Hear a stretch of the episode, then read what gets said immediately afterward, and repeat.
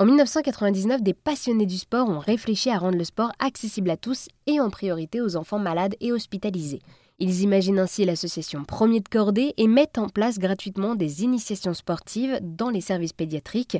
Tous les sports adaptés sont proposés et Sébastien Ruffin, le directeur général de l'association, revient sur la jeunesse de Premier de Cordée. Déjà, il faut savoir effectivement que l'association, par ses fondateurs, ont fait le choix de s'appuyer, ça c'est très important de le comprendre, sur le mouvement sportif pour pouvoir encadrer les activités. Alors quand je parle du mouvement sportif, hein, c'est euh, essentiellement le sport amateur, donc les fédérations, et puis par, j'irai euh, en cascade, les organes un petit peu déconcentrés sur le territoire, donc les comités, les ligues régionales et les clubs au bout de la chaîne amateur.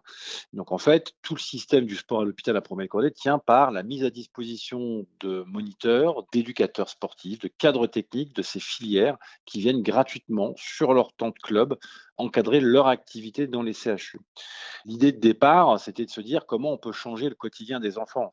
Tout le monde sait aujourd'hui, quand on a une pratique sportive dans un club, le premier truc que nous demande le club, c'est un certificat médical de non-contre-indication à la pratique sportive.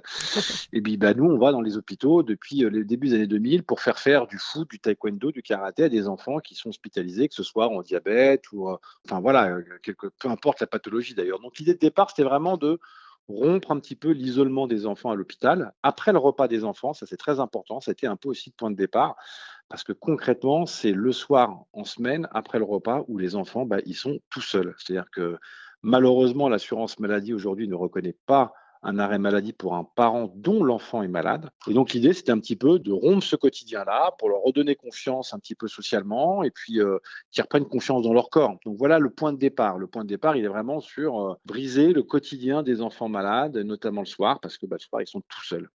Et c'est ce que vous faites avec l'association Premier de Cordée grâce à des activités sportives proposées directement dans les hôpitaux. Merci beaucoup Sébastien d'avoir répondu à toutes mes questions.